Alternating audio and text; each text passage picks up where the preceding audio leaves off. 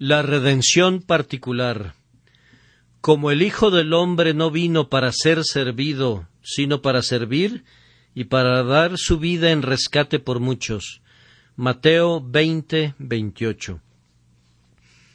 Cuando recibí por primera vez la responsabilidad de ocupar este púlpito y de predicar en esta sala, mi congregación tenía la forma de una masa irregular de personas procedentes de todas las calles de esta ciudad, que venían para escuchar la palabra. Se trataba simplemente de un evangelista que predicaba a muchos que no habían oído el Evangelio anteriormente. Por la gracia de Dios, ha ocurrido un cambio muy bendito, y ahora, en vez de tener una multitud irregular que se reúne, mi congregación es tan permanente como la de cualquier otro ministro de la ciudad de Londres. Desde este púlpito puedo observar los rostros de mis amigos que han ocupado los mismos lugares hasta donde es posible durante todos estos meses, y tengo el privilegio y el placer de saber que una gran proporción ciertamente las tres cuartas partes de las personas que se congregan aquí no son personas que asisten por pura curiosidad, sino que son mis oyentes regulares y constantes, y pueden observar que mi carácter también ha cambiado. Antes era un evangelista, pero ahora mi responsabilidad ha pasado a ser la del pastor de ustedes. Ustedes eran antes un grupo muy variado, reunido para escucharme, pero ahora estamos unidos por los lazos del amor.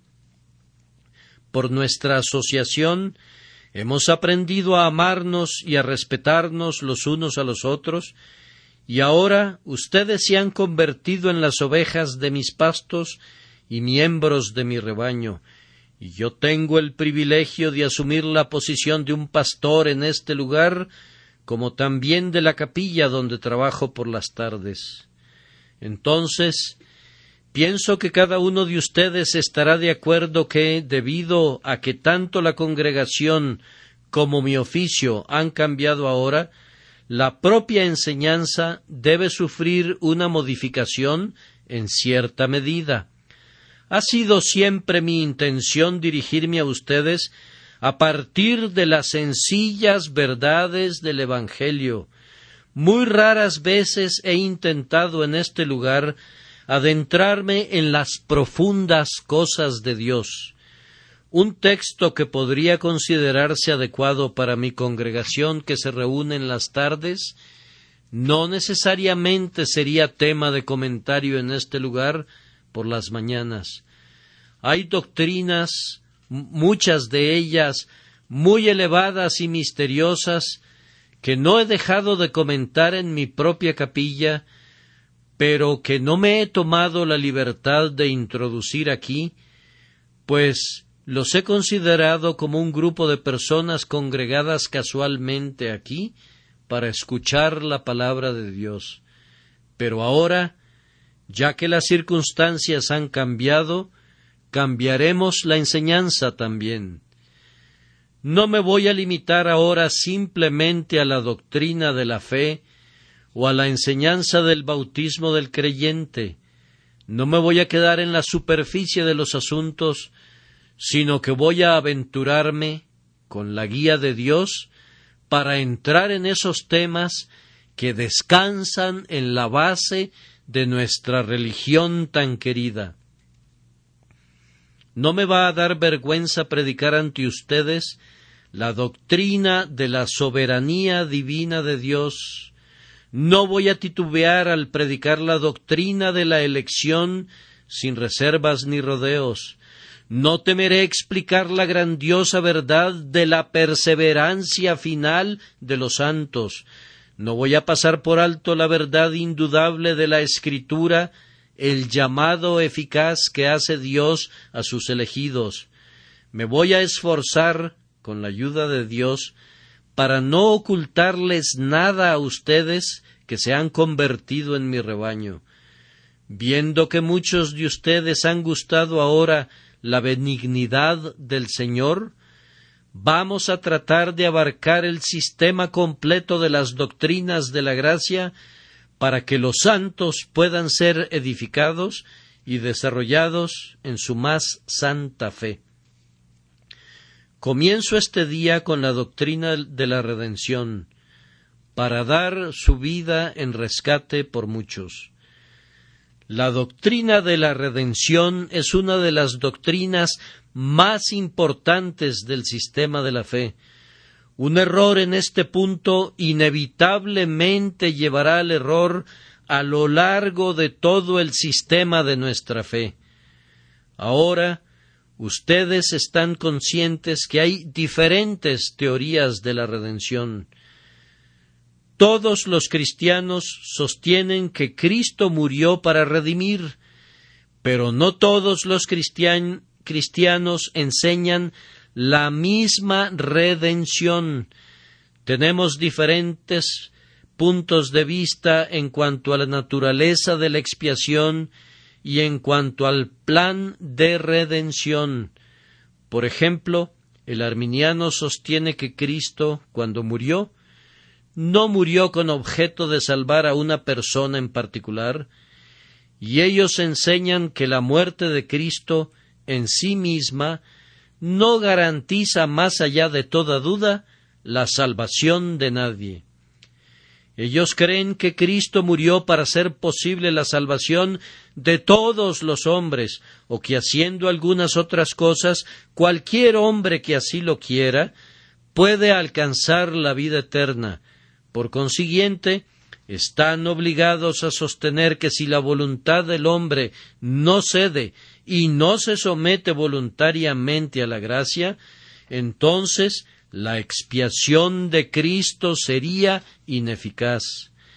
Ellos sostienen que no hay nada particular ni especial en la muerte de Cristo. Cristo murió, dicen ellos, tanto por Judas que está en el infierno, como por Pedro que se remontó al cielo. Ellos creen que para quienes han sido consignados al fuego eterno hubo una redención tan verdadera y real como para quienes se encuentran ahora ante el trono del Altísimo. Pero nosotros no creemos en nada de eso. Nosotros sostenemos que Cristo, cuando murió, tenía un objetivo en mente, y ese objetivo será cumplido con absoluta seguridad más allá de toda duda. Nosotros medimos el propósito de la muerte de Cristo por su efecto. Si alguien pregunta ¿Cuál fue el propósito de Cristo al morir? Nosotros respondemos a esa pregunta por medio de otra pregunta. ¿Qué ha hecho Cristo o qué hará Cristo por medio de su muerte? pues nosotros declaramos que la medida del efecto del amor de Cristo es la medida de su propósito. Nosotros no podemos engañar a nuestra razón pensando que la intención del Dios Todopoderoso puede frustrarse, o que el propósito de algo tan grandioso como la expiación puede fallar por algo. Sostenemos no tenemos miedo de decir lo que creemos, que Cristo vino a este mundo con la intención de salvar a una gran multitud la cual nadie podía contar, y creemos que como resultado de esto, cada persona por quien Él murió, sin ninguna sombra de duda, será limpiada de pecado y estará lavada en su sangre ante el trono del Padre. Nosotros no creemos que Cristo haya hecho una expiación eficaz por quienes están condenados para siempre. No nos atrevemos a pensar que la sangre de Cristo haya sido derramada jamás con la intención de salvar a quienes Dios sabía de antemano que no podrían ser salvos y algunos de ellos ya estaban en el infierno cuando Cristo, de acuerdo a la creencia de algunos hombres, murió para salvarlos. De esta forma, acabo de presentar nuestra teoría de la redención, y de sugerir las diferencias que existen entre dos grandes grupos de la Iglesia que profesa la fe. Será mi tarea demostrar lo grandioso de la redención de Cristo Jesús, y al hacerlo espero ser capacitado por el Espíritu de Dios para exponer la totalidad del gran sistema de redención de tal manera que pueda ser entendido por todos nosotros, aunque no todos lo podamos aceptar pues deben tener en mente que algunos de ustedes, tal vez, estén listos para objetar las cosas que yo afirmo, pero tienen que recordar que eso no me afecta. Yo voy a enseñar en todo momento esas cosas que yo creo verdaderas, sin permiso y a pesar del estorbo de cualquier ser que respire. Ustedes tienen la libertad de hacer lo mismo en sus propios lugares y de predicar sus propios puntos de vista en sus propias congregaciones, de la misma manera que yo reclamo el derecho de predicar mis convicciones plenamente y sin ningún titubeo. Cristo Jesús dio su vida en rescate por muchos, y por medio de ese rescate, Él alcanzó para nosotros una gran redención, Voy a intentar demostrar lo grande de esa redención midiéndola de cinco maneras. En primer lugar, vamos a ver su grandeza desde la perspectiva de la atrocidad de nuestra culpa, de la cual Él nos ha liberado. En segundo lugar, vamos a medir su redención por la severidad de la justicia divina. En tercer lugar, vamos a medirla por el precio que Él pagó, los tormentos que soportó. A continuación vamos a tratar de magnificarla, viendo la liberación que Él alcanzó. Y vamos a concluir observando el gran número de personas para quienes se llevó a cabo la redención, quienes son descritos en nuestro texto como muchos. Entonces, en primer lugar, veremos que la redención de Cristo no fue algo insignificante si la medimos primero por nuestros propios pecados. Hermanos, por un instante contemplen el hoyo de donde fueron desenterrados y la cantera donde han sido labrados. Ustedes que han sido lavados y limpiados y santificados, hagan una pausa por un momento y vuelvan su vista atrás al estado anterior de su ignorancia, los pecados que cometían, los crímenes hacia los que se despeñaban, la continua rebelión contra Dios en la que vivían habitualmente. Un, pecado puede perder el alma para siempre, no está al alcance de la mente humana entender la maldad infinita que dormita en las entrañas de un pecado solitario. Hay verdaderamente una inmensidad de culpa cobijada en una transgresión contra la majestad del cielo. Entonces, si tú y yo hubiéramos pecado una sola vez, nada sino una expiación infinita en valor hubiera podido lavar jamás el pecado y hacer satisfacción por él. Pero acaso ha sido sólo una vez que tú y yo hemos transgredido, no, hermanos míos, nuestras iniquidades son mayores en número que los cabellos de nuestra cabeza, han prevalecido poderosamente contra nosotros. Podríamos muy bien intentar contar la arena del mar o intentar ponerle un número a las gotas que forman el océano en su totalidad antes que llevar la cuenta de las transgresiones que se han acumulado en nuestras vidas. Recordemos nuestra niñez, cuán pronto empezamos a pecar, cómo desobedecíamos a nuestros padres y aun a esa temprana edad aprendimos a convertir nuestras bocas en una guarida de mentiras. En nuestra niñez, cuán llenos estábamos de desenfreno y rebeldía, tercos e inconstantes preferíamos nuestro propio camino y rompíamos todas las amarras que nuestros piadosos padres ponían sobre nosotros. Salvajemente nos lanzábamos muchos de nosotros al propio centro de la danza del pecado. Nos convertimos en líderes de la iniquidad. No solamente pecamos nosotros, sino que enseñamos a otros a pecar.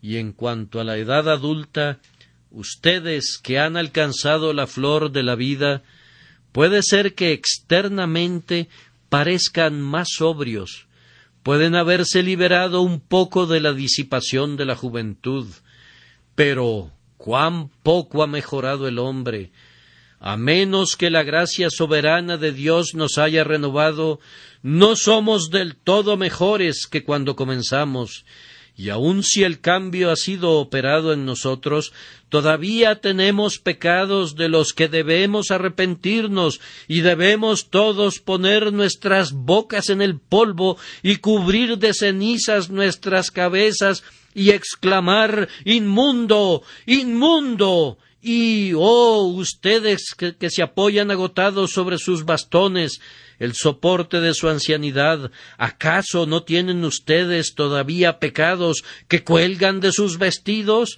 ¿Acaso son sus vidas tan blancas como los cabellos blancos que coronan sus cabezas?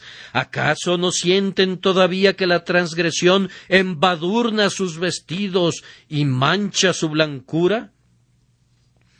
Cuán a menudo son ahora arrojados al hoyo hasta el punto de ser aborrecidos por sus propios vestidos. Vuelvan sus ojos a los sesenta, los setenta, los ochenta años a lo largo de los cuales Dios les ha perdonado la vida. ¿Pueden ustedes, aunque sea por un momento, pensar que es posible que ustedes tienen la capacidad de contar sus innumerables transgresiones o calcular el peso de los crímenes que han cometido? Oh estrellas del cielo, el astrónomo puede medir su distancia y su altura, pero, oh pecados de la humanidad, ustedes sobrepasan cualquier cálculo. Oh elevadas montañas, el hogar de la tempestad, el lugar de nacimiento de la tormenta, el hombre puede alcanzar sus cimas y pararse asombrado sobre sus nieves perpetuas, pero, oh montes del pecado, ustedes se elevan por encima de nuestros pensamientos, oh abismos de transgresiones, ustedes son mucho más profundos de lo que nuestra imaginación se atreve a bucear. ¿Acaso se me acusa de denigrar la naturaleza humana? Entonces es porque ustedes no la conocen. Si Dios les hubiera manifestado la condición de su propio corazón alguna vez, ustedes mismos darían testimonio que, lejos de exagerar, mis pobres palabras no logran describir el estado desesperado de nuestro mal, Oh, si cada uno de nosotros pudiera mirar al corazón hoy, si nuestros ojos se pudieran volver a nuestro interior para poder ver la iniquidad que está grabada como con la punta de un diamante sobre la superficie de piedra de nuestros corazones, diríamos entonces que el ministro independientemente de la manera como pueda describir la situación desesperada de la culpa, bajo ningún punto podría exagerar.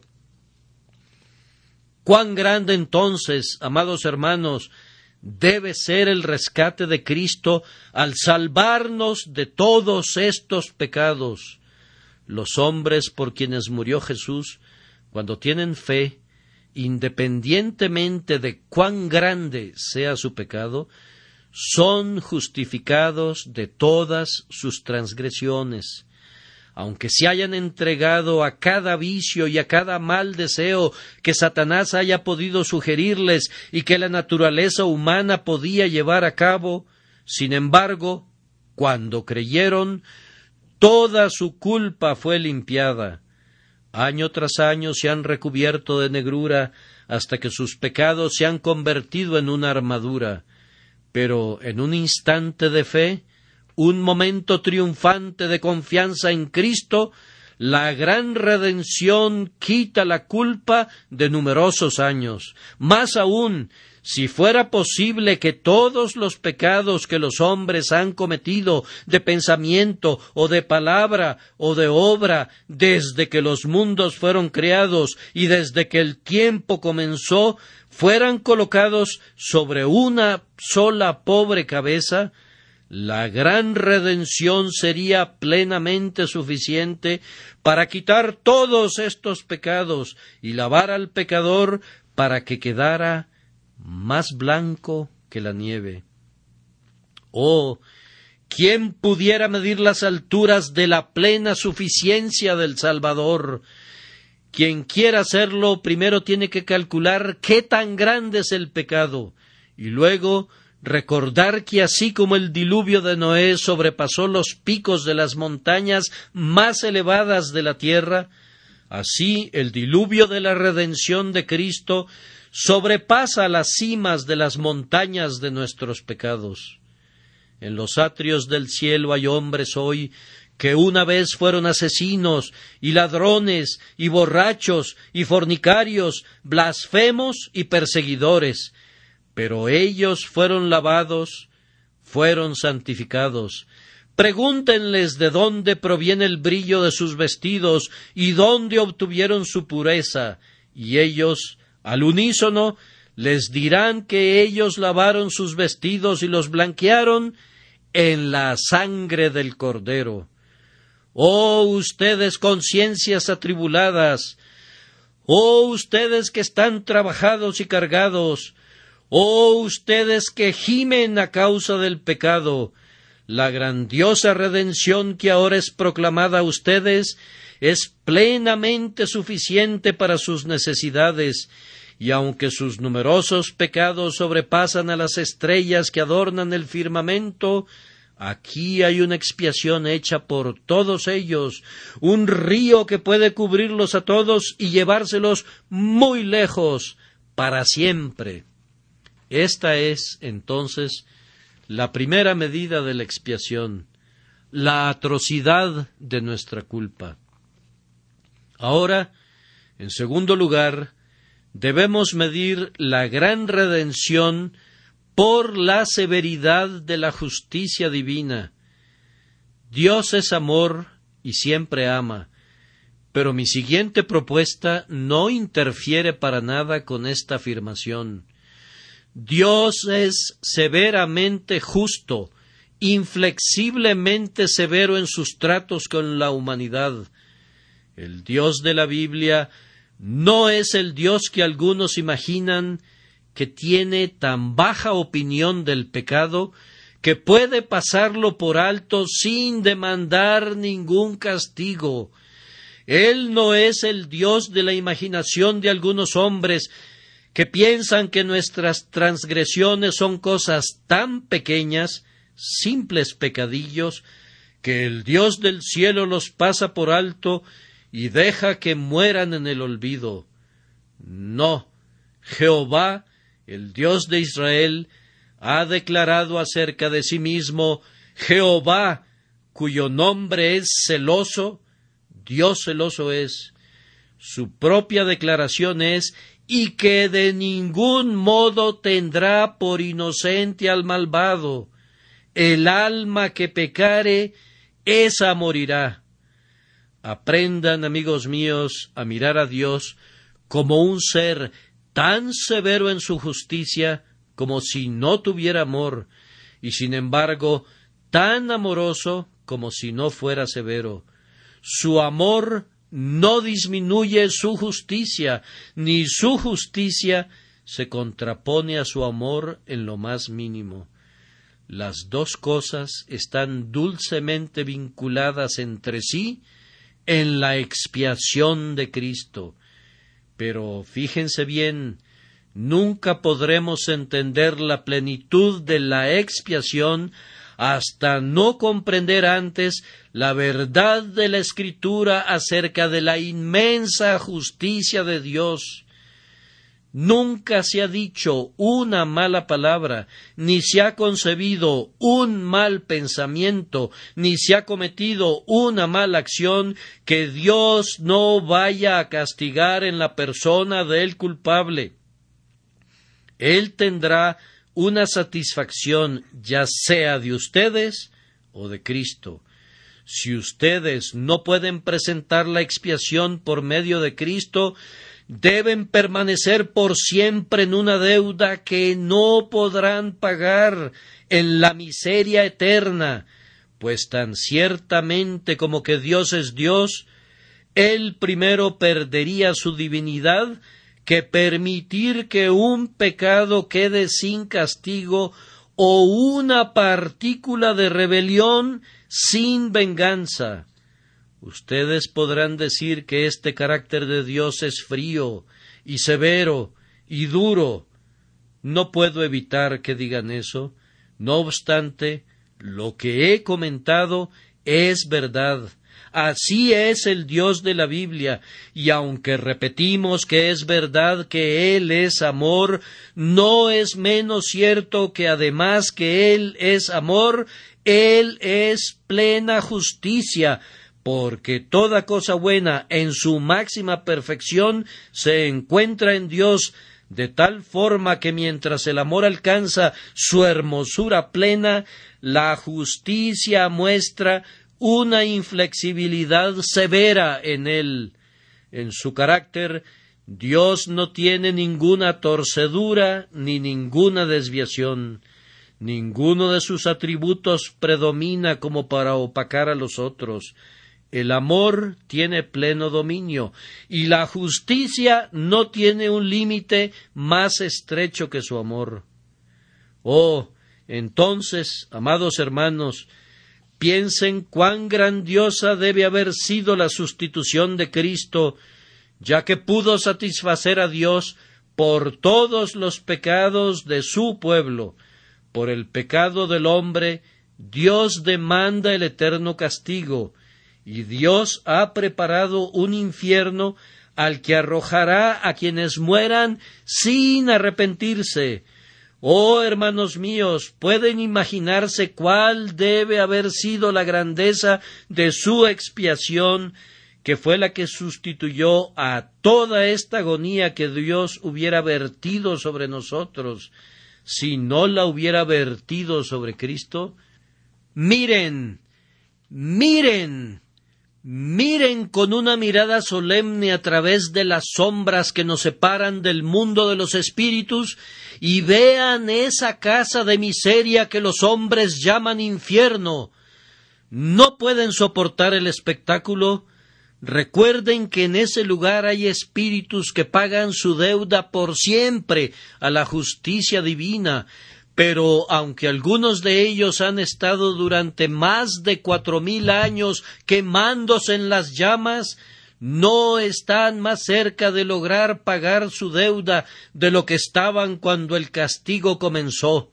Y cuando hayan pasado diez mil veces diez mil años, no habrán hecho mayor satisfacción para Dios a causa de su culpa de lo que han hecho hasta este momento y ahora pueden apreciar el pensamiento de la grandeza de la mediación del Salvador al haber pagado sus deudas y haberlas pagado de una sola vez, de tal forma que no queda pendiente ningún saldo de esa deuda del pueblo de Cristo para con Dios, excepto una deuda de amor. El creyente no le debe nada a la justicia, aunque originalmente debía tanto que la eternidad no sería lo suficientemente larga para que permitiera pagar esa deuda, sin embargo, en un instante Cristo lo pagó todo, de tal forma que el creyente está enteramente justificado de toda culpa y libre de todo castigo a través de la obra de Jesucristo. Piensen, entonces, cuán grande es su expiación viendo todo lo que ha hecho. Debo hacer una pausa aquí para exponer otro pensamiento. Hay momentos en los que Dios el Espíritu Santo muestra a los hombres en sus propias conciencias la severidad de la justicia. Habrá aquí presente hoy alguien cuyo corazón ha sido cortado por un sentido de pecado. Una vez fue un hombre libre, un libertino, sin ninguna sujeción a nadie. Pero ahora la flecha del Señor ha penetrado en su corazón y se encuentra sumido en una esclavitud peor que la de Egipto. Lo veo hoy y me dice que su culpa lo persigue por todas partes. El esclavo negro, guiado por la estrella polar, puede escapar de las crueldades de su amo y llegar a otra tierra donde pueda ser libre. En cambio, este otro hombre siente que aunque vagara por todo el ancho mundo, no podría escapar de la culpa. El que ha estado atado por muchas cadenas puede tener la esperanza de encontrar una sierra que las rompa y así quedar libre. En cambio, este hombre dice que ha intentado oraciones y lágrimas y buenas obras, pero aun así no puede liberar sus muñecas de las esposas que lo aprisionan. Todavía se siente como un pecador perdido y la emancipación parece algo imposible para él, no importa lo que haga. El preso en el calabozo es, a veces, libre en su pensamiento, aunque su cuerpo esté preso. Su espíritu salta por encima de las paredes de la cárcel y vuela hacia las estrellas, libre como el águila que no es esclava del hombre. Pero este hombre es un esclavo en sus pensamientos. No puede tener ni un solo pensamiento brillante o feliz. Su alma está decaída en su interior el hierro se ha metido en su espíritu y está amargamente afligido. El cautivo a veces olvida su cautiverio en sus sueños, pero en cambio este hombre no puede dormir. En la noche sueña con el infierno y en el día parece sentir ese infierno. Lleva en su corazón un, un horno ardiente de llamas y no importa lo que haga, no puede apagarlo. Él ha sido confirmado, ha sido bautizado, toma el sacramento, asiste a la iglesia o visita frecuentemente una capilla, sigue cada ordenamiento y obedece cada norma, pero el fuego continúa ardiendo. Da su dinero a los pobres, está presto a entregar su cuerpo a la hoguera, alimenta a los hambrientos, visita a los enfermos, da de vestir al desnudo, pero el fuego sigue ardiendo y no importa lo que haga, no puede apagarlo. Oh ustedes hijos del abatimiento y del dolor, esto que sienten es por causa de la justicia de Dios que los persigue, y dichosos son ustedes porque sienten esto, pues hoy yo les predico este Evangelio glorioso del bendito Dios. Tú eres una de las personas por quienes murió Jesucristo, por ti Él ha satisfecho la justicia divina, y ahora todo lo que tienes que hacer para obtener paz en tu conciencia es decir simplemente a tu adversario que te persigue Ten cuidado, mi amigo, Cristo murió por mí, mis buenas obras no te detendrían, mis lágrimas no te apaciguarían, Ten cuidado, allí está la cruz, allí está clavado mi Dios que sangra. Escucha su clamor de muerte, míralo morir. ¿No estás satisfecho ahora? Y cuando hayas hecho eso, tendrás la paz de Dios que sobrepasa todo entendimiento, que guardará tu corazón y tu mente por medio de Jesucristo tu Señor, y entonces conocerás la grandeza de su expiación. En tercer lugar, podemos medir la grandeza de la redención por el precio que Él pagó. Es imposible que nosotros sepamos cuán grandes fueron los dolores que el Salvador soportó. Sin embargo, una mirada a ellos no dará una pequeñísima idea de la grandeza del precio que Él tuvo que pagar por nosotros. Oh Jesús, ¿quién podrá describir tu agonía? Que se reúnan en mí todos los manantiales y habiten en mi cabeza y mis ojos, vengan nubes y lluvia, mi dolor necesita de todos esos líquidos que la naturaleza ha producido, que cada vena absorba todo un río para alimentar mis ojos, mis ojos cansados de llanto, demasiado secos están a menos que se liguen a nuevos conductos y suministros que los humedezcan y reflejen mi conciencia. Oh Jesús, Tú sufriste desde tu nacimiento, varón de dolores y experimentado en quebrantos. Tus sufrimientos recayeron sobre ti en una lluvia perpetua hasta la horrible última hora de tinieblas entonces ya no en una lluvia, sino en una nube, un torrente, una catarata de aflicción, tus agonías se precipitaron sobre ti. Mírenlo allá, es una noche de hielo y de frío, pero él está al descubierto, es de noche, él no duerme, sino que está orando, escucha sus gemidos, alguna vez alguien ha combatido como él combate, Ve y mira su rostro. ¿Acaso algún mortal mostró alguna vez en su rostro tal sufrimiento como el que puedes mirar en él? ¿Escuchas sus propias palabras? Mi alma está muy triste hasta la muerte. Se pone de pie, es prendido por traidores y es llevado con ellos. Entremos al lugar donde acaba de estar en agonía. Oh Dios, ¿Qué es esto que vemos? ¿Qué son esas manchas sobre el suelo?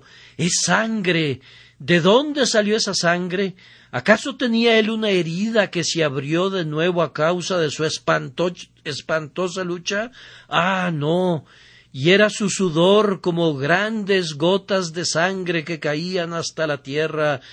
Oh agonías que sobrepasan el significado de la palabra agonía oh sufrimientos que ningún lenguaje puede describir, cuán terribles habrán sido para causar tal efecto en el cuerpo bendito del Salvador y hacer brotar sudor de sangre en todo su cuerpo. Y esto es sólo el comienzo, este es el inicio de la tragedia. Síguelo en lamentación, tú, iglesia afligida, para presenciar la consumación. Él es llevado a prisa por las calles, Él es arrastrado de un tribunal a otro, es abatido y condenado ante el Sanedrín, es escarnecido por Herodes, es juzgado por Pilato, se pronuncia la sentencia, sea crucificado. Y ahora la tragedia llega a su momento culminante, le desnudan su espalda, lo atan a una columna romana destinada a los suplicios, el látigo sangriento abre surcos en su espalda, y en medio de un torrente su espalda se torna roja, un manto escarlata que lo proclama como emperador de la aflicción. Es llevado al recinto de los guardias, sus ojos están vendados y los soldados lo golpean mientras le dicen Profetiza. ¿Quién es el que te golpeó? Lo escupen en el rostro, tejen una corona de espinas y le meten a presión sobre sus sienes esa corona, lo visten con un manto púrpura, doblan sus rodillas y se burlan delante de él. Él permanece callado, no responde ni una palabra cuando padecía, no amenazaba, sino que se sometió a aquel a quien vino a servir. Y ahora lo toman y en medio de burlas y desprecios se lo llevan de allí por las calles de la ciudad, debilitado por los continuos ayunos y abatido por la agonía de su espíritu, cae bajo el peso de su cruz. Hijas de Jerusalén, él desfallece en sus calles, lo levantan, colocan su cruz sobre los hombros de otro hombre y lo empujan, tal vez a punta de lanza, hasta que al fin llega al monte del castigo. Rudos soldados lo agarran y lo colocan de espaldas. La madera en forma de cruz es colocada abajo, sus brazos son extendidos hasta alcanzar la distancia necesaria, preparan los clavos, Cuatro martillos clavan cuatro clavos simultáneamente, atravesando las partes más tiernas de su cuerpo, y allí está en el lugar de su ejecución, muriendo sobre su cruz. Pero todavía falta. Los rudos soldados alzan la cruz. Allí está la base preparada. Allí colocan la cruz, rellenan la base con tierra. Ya está lista pero vean los miembros del cuerpo del Salvador, cómo tiemblan. Cada hueso ha sido dislocado cuando levantaron la cruz. Cómo llora, cómo suspira, cómo solloza. Y más aún, escuchen cómo grita en agonía Dios mío, Dios mío, ¿por qué me has desamparado? Oh sol, no me sorprende que hayas cerrado tu ojo para no ver más un hecho tan cruel. Oh rocas, no me maravilla que ustedes se hayan derretido, rompiendo sus corazones con simpatía cuando su Creador murió. Ningún hombre ha sufrido como sufrió este hombre. Aun la muerte misma se dio, pues muchos de los que estaban en sus tumbas se levantaron y vinieron a la ciudad. Esto, sin embargo, es lo externo. Créanme, hermanos míos, que lo interno fue peor aún. Lo que nuestro Salvador sufrió en su cuerpo no fue nada comparado con lo que soportó en su alma. Ustedes no pueden imaginar, y yo tampoco no puedo ayudarles a imaginar, lo que él soportó internamente, Supongan por un momento, para repetir una frase que he usado con frecuencia, supongan que un hombre ha ido al infierno, supongan que su tormento eterno puede ser condensado todo en una sola hora, y luego supongan que puede ser multiplicado por el número de los salvos, que es un número que sobrepasa a cualquier cálculo humano. Pueden ahora imaginarse el vasto cúmulo de miseria que habría habido en los sufrimientos de todo el pueblo de Dios si hubiese sido castigado por toda la eternidad. Y recuerden que Cristo tuvo que sufrir el equivalente a todos los infiernos de los redimidos. No podría expresar ese pensamiento de mejor manera que usando esas palabras repetidas a menudo parecería que el infierno fue puesto en una copa, él la tomó, y de un solo trago tremendo de amor, él bebió la condenación hasta la última gota, de tal manera que no quedó nada de todas las penas y miserias del infierno que su pueblo tendría que haber sufrido. No digo que él sufrió lo mismo, pero sí soportó un equivalente a todo esto y dio satisfacción a Dios por todos los pecados de todo su pueblo y por consiguiente llevó un castigo equivalente al de ellos. Pueden ahora imaginar, pueden tener una idea de la grandiosa redención de nuestro Señor Jesucristo. Voy a tratar brevemente el siguiente punto. La cuarta forma de medir las agonías del Salvador es esta. Debemos calcularlas por la gloriosa liberación que Él ha efectuado. Levántate, creyente, ponte de pie en tu lugar y da testimonio en este día acerca de la grandeza de lo que Dios ha hecho por ti. Déjame que yo lo diga por ti. Voy a decir tu experiencia y la mía conjuntamente. Una vez mi alma estaba cargada de pecado. Yo me había rebelado contra Dios y había transgredido gravemente. Los terrores de la ley se apoderaron de mí. Las penas de la convicción me aprisionaron. Me reconocí culpable. Miré al cielo y me di cuenta que un Dios airado había jurado castigarme. Miré hacia abajo y vi un infierno con sus fauces abiertas, listo para devorarme. Traté de satisfacer mi conciencia mediante buenas obras, pero todo en vano. Me esforcé por asistir a las ceremonias de la religión para apaciguar la angustia interna que me agobiaba, pero todo fue inútil. Mi alma estaba triste, casi hasta la muerte.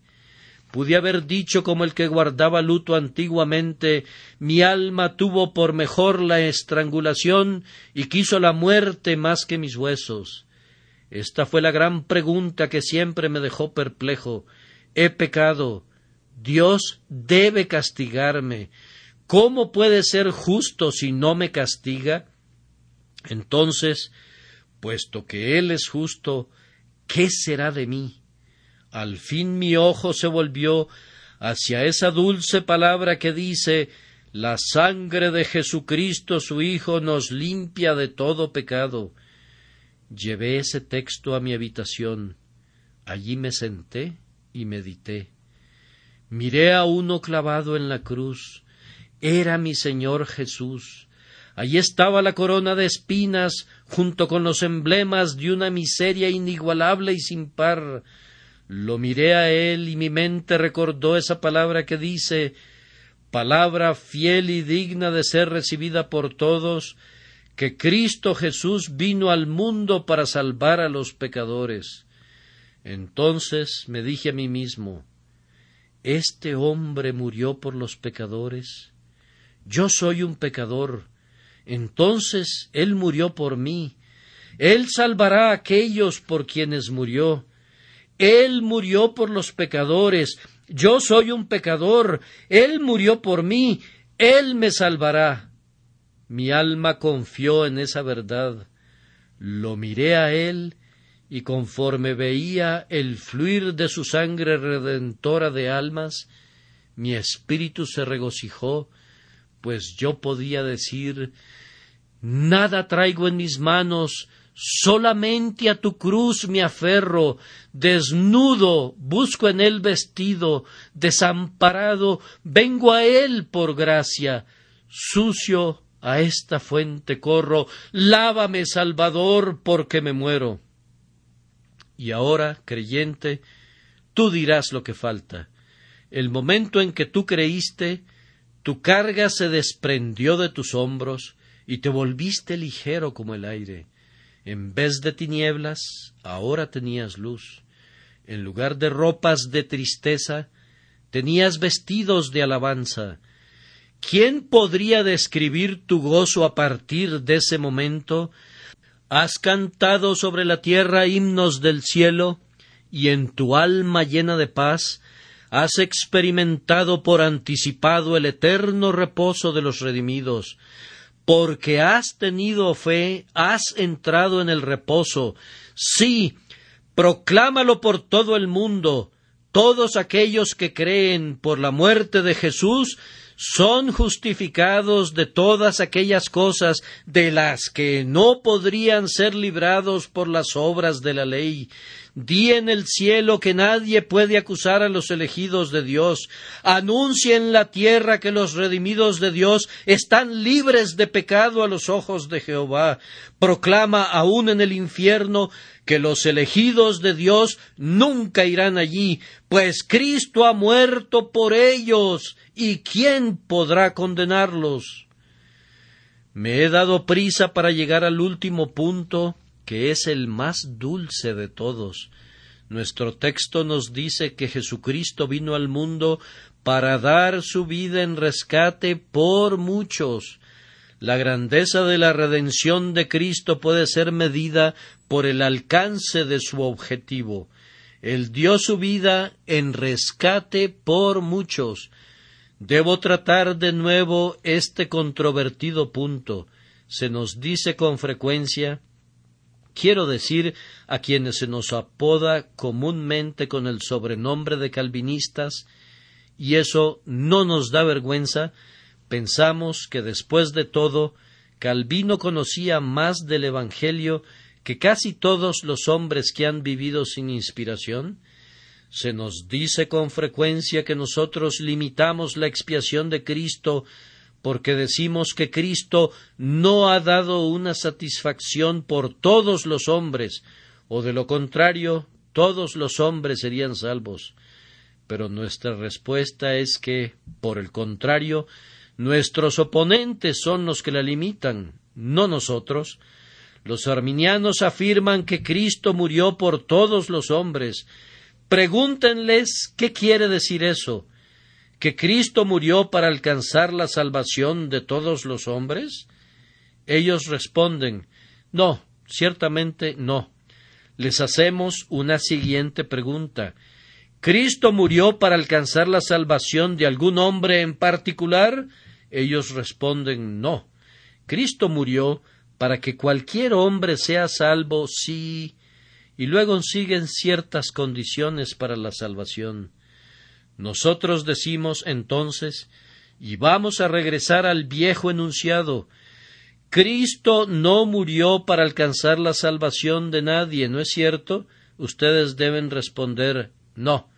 Están obligados a decir eso, pues ustedes creen que aun después que un hombre ha sido perdonado, puede caer de la gracia y perecer. Entonces, ¿quién es el que limita la muerte de Cristo? Pues ustedes, ustedes afirman que Cristo no murió para asegurar infaliblemente la salvación de nadie. Por favor, discúlpennos. Cuando ustedes dicen que nosotros limitamos la muerte de Cristo, decimos No, queridos amigos, son ustedes los que lo hacen. Nosotros decimos que Cristo murió para asegurar infaliblemente la salvación de una muchedumbre que ningún hombre puede contar que por medio de la muerte de Cristo no solamente pueden ser salvos, sino que son salvos, deben ser salvos y no pueden correr la menor posibilidad de riesgo de no ser otra cosa que salvos, Ustedes pueden tener su propia idea de la expiación. Pueden quedarse con ella. Nunca renunciaremos a la nuestra por lo que dicen ustedes. Ahora, amados hermanos, cuando escuchen a alguien que se ríe o se burla de una expiación limitada, le pueden responder esto. La expiación universal es como un gran puente ancho, pero que llega nada más hasta la mitad no cubre completamente el río, solamente llega hasta la mitad, no asegura la salvación de nadie. Ahora, yo prefiero poner mis pies sobre un puente tan angosto como Hungerford, que alcanza desde una orilla a la otra, que sobre un puente que fuera tan ancho como el mundo, pero que no llegara hasta el otro extremo. Me dicen que es mi deber decir que todos los hombres han sido redimidos y me dicen que hay un apoyo en las escrituras para eso, el cual se dio a sí mismo en rescate por todos, de lo cual se dio testimonio a su debido tiempo. Ahora, eso parece ser un argumento muy, muy bueno a favor de la otra cara de la pregunta. Por ejemplo, vean esto. Mirad, el mundo se va tras él. Todo el mundo siguió a Cristo, y salían a él toda la provincia de Judea y todos los de Jerusalén, y eran bautizados por él en el río Jordán. Toda Judea y toda Jerusalén fueron bautizadas en el Jordán. Hijitos, vosotros sois de Dios, y el mundo entero está bajo el maligno. ¿Acaso el mundo entero quiere decir todo mundo. Si así fuera, ¿cómo es que había algunos que son de Dios? Las palabras mundo y todos tienen siete u ocho sentidos diferentes en la escritura, y es muy raro que todos quiera decir todas las personas tomadas individualmente. Las palabras son generalmente usadas para significar que Cristo ha redimido a algunos procedentes de diversos grupos, algunos judíos, algunos gentiles, algunos ricos, algunos pobres, y no ha restringido su redención ya sea a judíos o a gentiles. Sin embargo, haciendo a un lado la controversia, ahora voy a responder una pregunta. Dime entonces, amigo, ¿por quién murió Cristo? Si quieres responderme una o dos preguntas, yo te diré si murió por ti. ¿Necesitas un Salvador? ¿Sientes que necesitas un Salvador? ¿Estás consciente del pecado hoy? ¿Te ha enseñado el Espíritu Santo que estás perdido? Si es así, Cristo murió por ti y tú serás salvado. ¿Estás consciente el día de hoy que no tienes ninguna esperanza en el mundo sino solo en Cristo? ¿Sientes que tú no puedes por ti mismo ofrecer una expiación que pueda satisfacer la justicia de Dios? ¿Has renunciado a toda confianza en ti mismo? Y puedes decir estando de, rodillas, Señor, sálvame que perezco. Cristo murió por ti.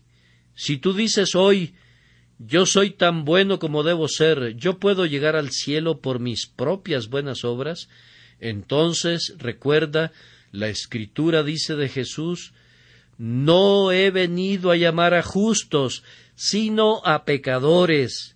Mientras estés en ese estado, yo no te puedo predicar ninguna expiación. Pero si hoy te sientes culpable, miserable, consciente de tu culpa y estás listo para aceptar a Cristo como tu único Salvador, no solamente te puedo decir que puedes ser salvo, sino mejor aún, serás salvado cuando te hayas desnudado de todo excepto de la esperanza en Cristo, cuando estés, estés, preparado a venir con las manos vacías y tomar a Cristo para que sea tu todo y que tú seas absolutamente nada, entonces tú puedes mirar a Cristo y puedes decir, oh tú amado, tú sangrante Cordero de Dios, tú soportaste los dolores por mí, por los azotes que recibiste soy sanado, y por tus sufrimientos soy perdonado. Y entonces verás cuánta paz mental tendrás, pues si Cristo ha muerto por ti, no puedes perderte. Dios no castigará dos veces lo mismo. Si Dios castigó a Cristo por tu pecado, no te castigará a ti. La justicia de Dios no puede exigir el pago dos veces, primero de la mano sangrante de la garantía y luego de la mía. Si creemos en Cristo, hoy podemos marchar al propio trono de Dios y estar allí, y si se dijera ¿Eres culpable? Podemos responder sí, culpables, pero si preguntan ¿qué tienes que responder acerca de que no debes ser castigado por tu culpa?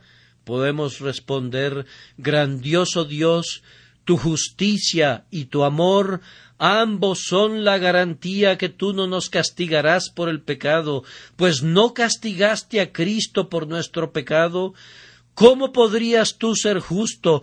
¿Cómo podrías ser Dios del todo si castigas a Cristo el sustituto y luego castigas al hombre mismo después? Tu única pregunta es Cristo murió por mí y la única respuesta que tenemos es palabra fiel y digna de ser recibida por todos, que Cristo Jesús vino al mundo para salvar a los pecadores. Puedes escribir tu nombre con el de los pecadores, no con los pecadores que usan ese nombre por cortesía, sino entre los que se sienten verdaderamente pecadores y lo lamentan y se angustian y buscan misericordia a causa de eso? ¿Eres tú un pecador? Si lo sientes así, si lo reconoces así, si lo confiesas así, ahora eres invitado a creer que Jesucristo murió por ti porque eres un pecador y se te pide que te arrojes sobre esa grandiosa roca inconmovible y que encuentres seguridad eterna en el Señor Jesucristo.